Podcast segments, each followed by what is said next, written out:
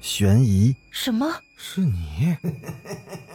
灵异，那个人他居然是飘过来的，他根本就没有腿。奇闻，三天后，警方找到了这辆三七五路公交车。惊悚，别过来！别过来！别过来！欢迎收听《九黎怪谈》。Hello，各位听友，大家晚上好，欢迎继续收听《九黎怪谈》。咱们今天接着来讲故事《救赎》第六集。空气中弥漫着一股凝重的、令人窒息的紧张气氛，大家全都沉默不语了。不可否认，有时候真相还是不知道的比较好。无知的人才不会有太多的麻烦，而此刻，林曼跟陈朵都陷入了极度的恐慌之中。因为他们不知道是否离开了那儿就绝对安全了，他们曾经是那样的接近死亡，至今想来还是心有余悸。又过了一会儿，高旭突然开口了：“你为什么会告诉我们这些？死了三位平民，一位警察，这么严重的事情，居然没有被媒体渲染传播的沸沸扬扬，一定是被人压下的缘故吧？我想这件事情。”应该属于警局内部的绝密档案。虽然我们和这次的死亡事件有所牵连，但这并不代表你们可以向我们透露这件事情吧？的确是这样。我们所有参与此案的工作人员都被勒令禁止向外人提及这件案子的内容和实情。而我之所以对你们说这些，那是因为你们已经被牵扯进来了。这四年来，除了以上三位受害者以及今天遇害的刘强之外，还死了十一个人，你们知道吗？那位同事死了以后，局里就吩咐人把那个吊灯给拆了，把十三号的感应灯都改成了长明灯，可还是人照死。十一点后，灯照样的灭。而且后来死的那些人都跟刘强一样，是被天花板上长出来的头发给吊死的。那些头发我们也是剪了一次又一次，可是不管用。最后，连四零二室的房门都像被血染了一样，一点点的变成红色了。说着，他又转向了林曼：“你昨天夜里的遭遇跟第七位受害者很像，她也是个年轻女孩，因为搬出来独立生活，所以借住在四零一室。我说过，当时四零一室的房主搬走了，然后呢，也有一些其他的住户也离开了，剩下些空房。”他们便找了中介租给了外人。哎，这些人也真是没公德心，良心都让狗给吃了。你们知道吗？后面那十一位受害者里有五位都是租房的，三位是小区的居民，十三号楼一位，十二号、十四号各一位，有两个都是来十三号访客的，还有一个是小偷。当时那个借住在四零一的女孩晚上也被这样骚扰过。但跟你不同的是，他当时就报警了。那天晚上值班的警察一听说在那儿，都不敢晚上过去，于是就嘱咐那个女孩可千万别去开门，还说天一亮就会派人来解决。结果等我们第二天过去时，已经晚了。那女孩的房门大开着，四零二室那铁门呢又上了锁。也许是因为太害怕了，所以他才想离开那儿吧。可是还是没能逃过一死啊。最后，那个怕事儿的警察也因此被开除了，因为不管有多危险，我们还是不该忘了自己的职责。赵青的话倒是有道理，但林曼他们心里还是同样的同情那位警察。其实，无论是谁，都会因为面对危险而胆怯。这世上有几个人能做到真正的大无畏，而在面对危险时能挺身而出呢？现代人连看见小偷偷东西都不敢出声，更何况去直接挑战死亡呢？那个警察也一定不会想到那个女孩会死，他叫她千万别出去，其实是希望无论谁都别出事儿。但这些已经都是过去了，没必要要他们来操心了。目前最重要的是赵青所谓的牵扯进来，这到底是什么意思？赵青从三个人的脸上看出他们的疑问和焦虑。到了后来呢，整个警局内部都在讨论这些事儿，甚至有人提议请人来捉鬼。上级领导因为立场的关系不能公开表示赞同，但是也没说不行，只是装作不知道来表示默许。于是，一位有二十几年工龄的老警察便介绍了一位高人。我是不知道那位高人到底有多高，只知道他也无能为力。听几个知道内情的同事说，那位高人就去看了一下四零二室，甚至都没进去，就把这件事给推了。不过他走时说了几句话，原话我不记得了，但大概的意思说，四零二室那股精神力量实在是太强大，也太执着了，他的杀机大过了仇恨。而死者聚集的怨气令他越来越强大，如果不能及时制止的话，总有一天他会破门而出。当那股力量冲出那个房间的话，想要收服他，就是难上加难了。他需要的是一个能带他离开四零二的媒介，而那个媒介，则是第一个被他杀死在四零二之外的怨灵。他在等的，就是这个机会。说到这儿。赵青便打住了，然后神情复杂而悲悯的看向了陈朵。你就是第一个在四零二之外被他袭击的人。听闻后，陈朵的脸刷一下变得煞白，忍不住伸手抚摸自己脖子上的紫色淤痕，而林曼则无法相信的用手捂住了嘴，不自觉的摇着头，震惊的望着好友。不会的。不会是陈朵的，那间房子是我买的，和陈朵没有关系的。真要有人去死的话，那也应该是我，不是陈朵呀。陈朵会因此而死吗？不，林曼此刻很后悔自己当初的决定。如果陈朵因此出了事儿的话，他是绝对不能原谅自己的。赵青的话真是出乎了高旭的意料了，没想到。陷入危险的，居然会是陈朵。他不知道该说什么才好，只好先将已经哭成泪人的林曼紧紧的搂在怀里。经过这件事之后，两个人之间暧昧不明的关系似乎也向前跨了一大步，但此刻却谁都无法感觉到喜悦。在最初的震撼过后，陈朵反而变得冷静了。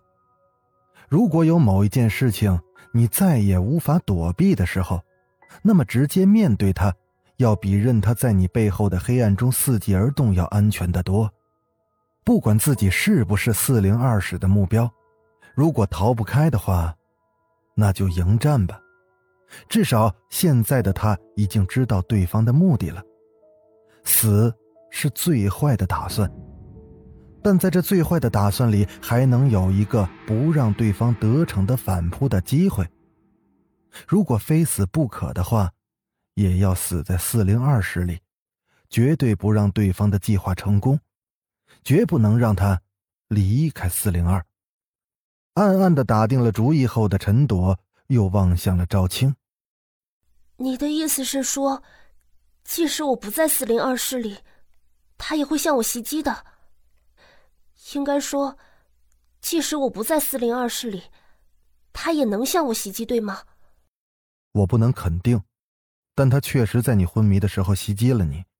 我想，他的力量还不够强大，所以只能趁你在精神力量最弱的时候，通过梦境对你下手。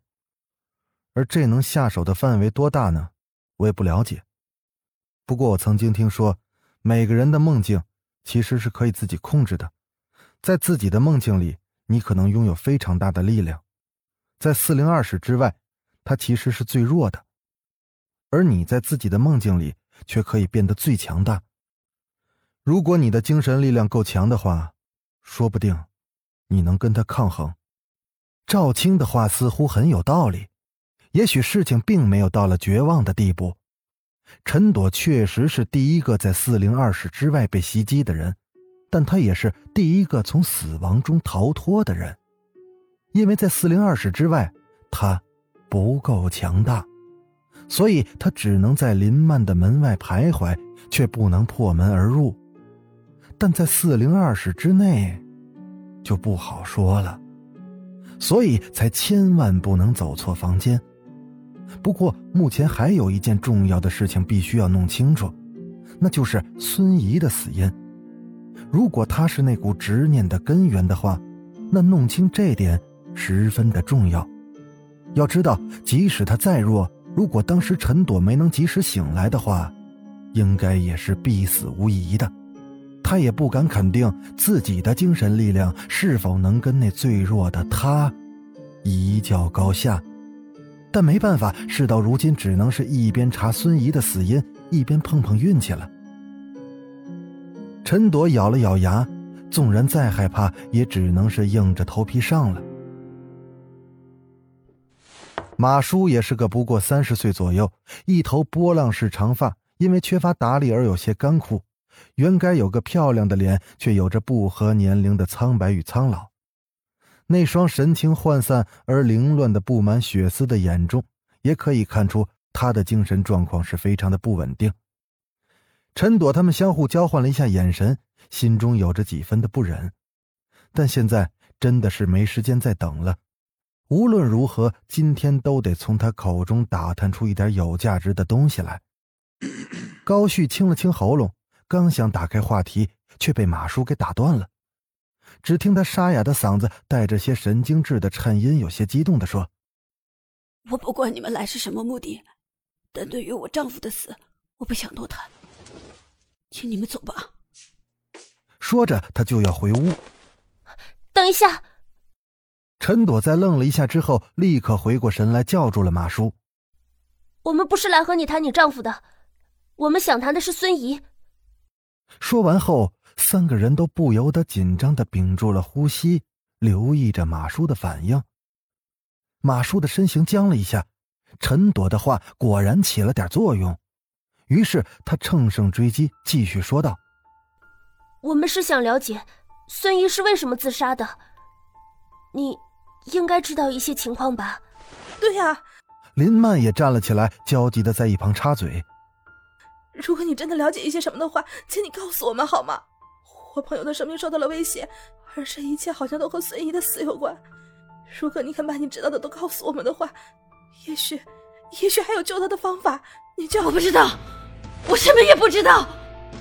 马叔瞬间好像受了很大刺激一样，失控的尖叫着打断了林曼的话，并突然转身用力推开了陈朵，满脸惊恐的歇斯底里的大叫着：“我不认识孙毅，他的死和我们没有关系，是他自己想不开的，不关我们的事。你们走，快走啊！别来烦我了。”说着，他又转身奔进了房内，然后砰的一声。把门给关上了。若不是一旁的林曼和高旭扶着，陈朵就摔倒了。在稳住了身形之后，还没从马叔的突然爆发中醒过神来，但对方那不寻常的激烈反应就已经让他们确定自己没找错方向。在意识到这点之后，早就为好友的事情快急疯的林曼也顾不上自己还在别人的家中。冲到那间紧闭的房门，一边用力拍打，一边大声的喊着：“马叔，你给我出来！你这样逃避有什么用吗？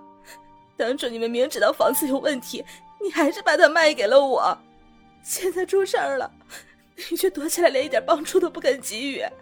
你们先自问一下，你这样做对得起自己的良心吗？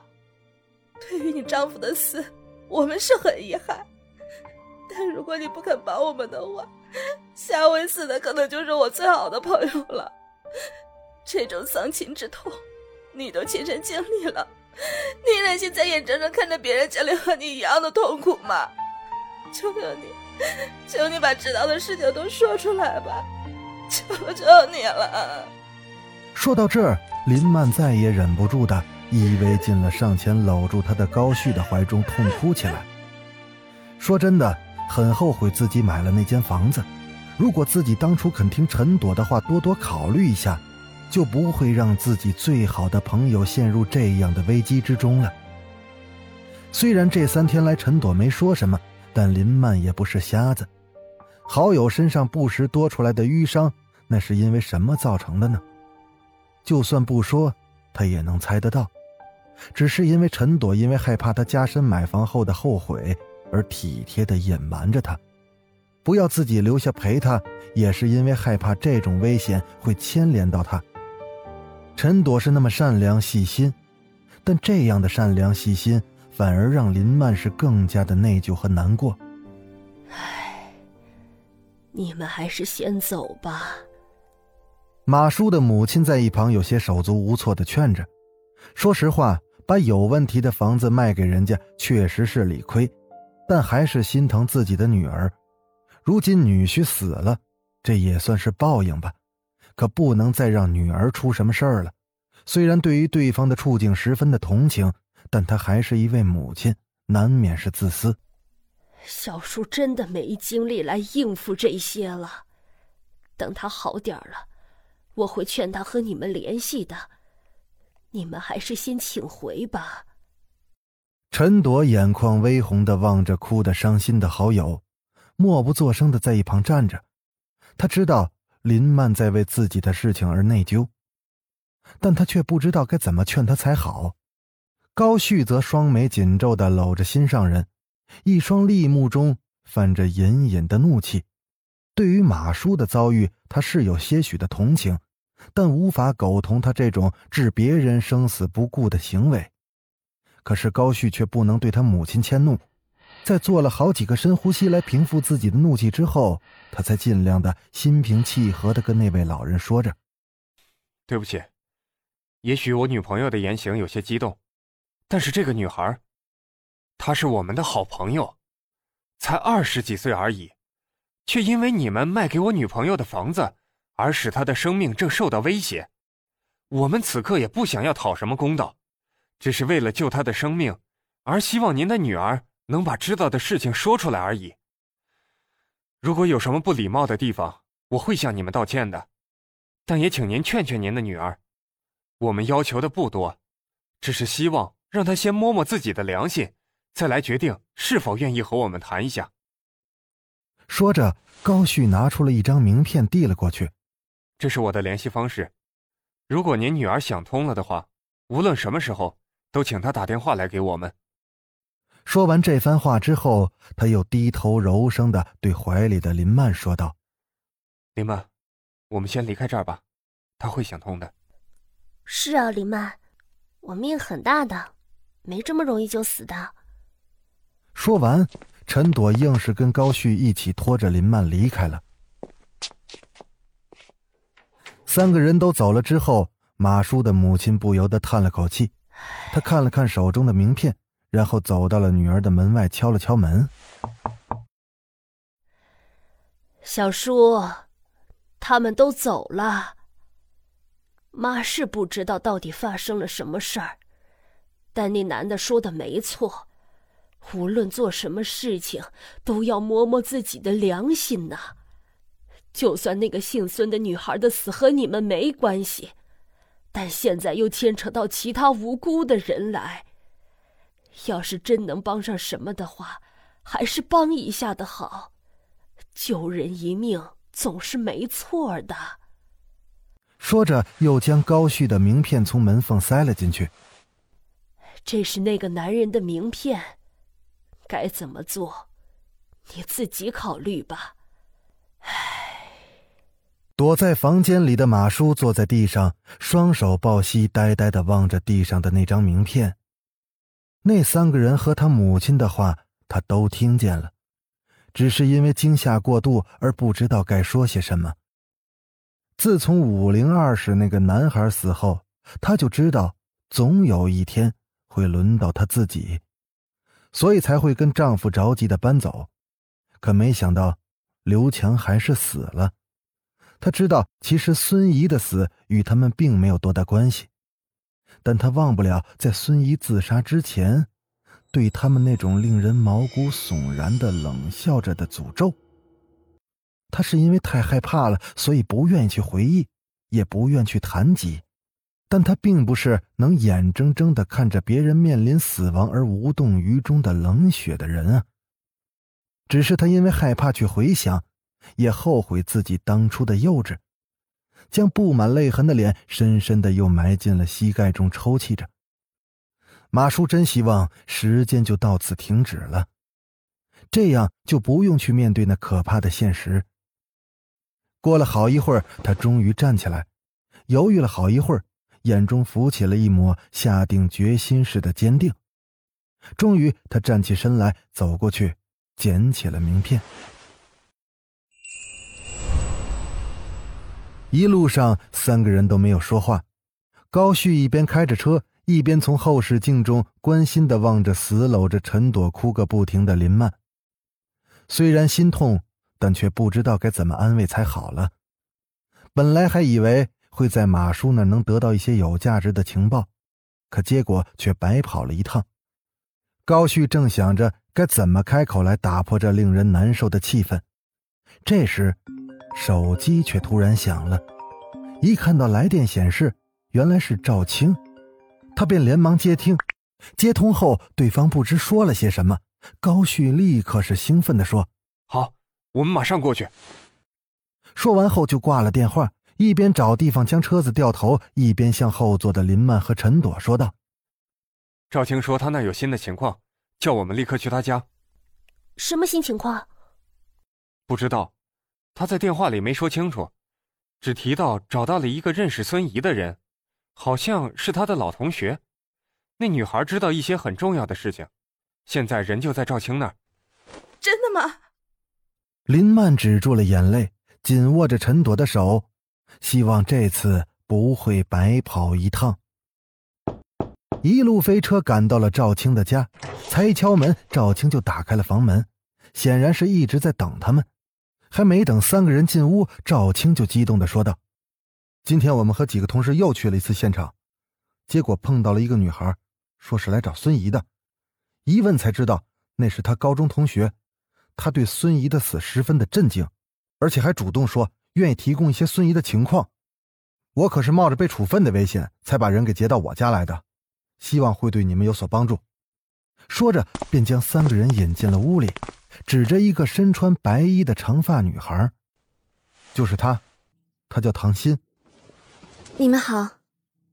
唐鑫站了起来，向三个人打了招呼，清秀的脸上却有着不健康的病态的苍白，那纤瘦的身子显得十分的羸弱，他给人一种好像是长期卧病在床的感觉。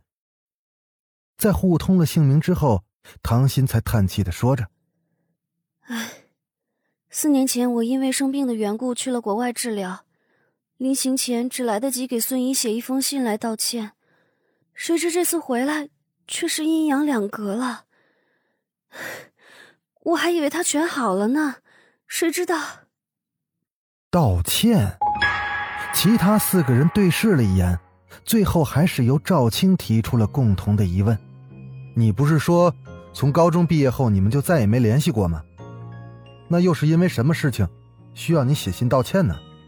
赵青的话让唐鑫稍稍的震了一下，沉默了好一会儿，他才带着一脸的复杂情绪，轻声的说着：“这一切还要从高中时候说起了。”唐鑫习惯性的伸手将一侧的长发掠到了耳后，眼中闪着回忆，他娓娓的道出了一段往事。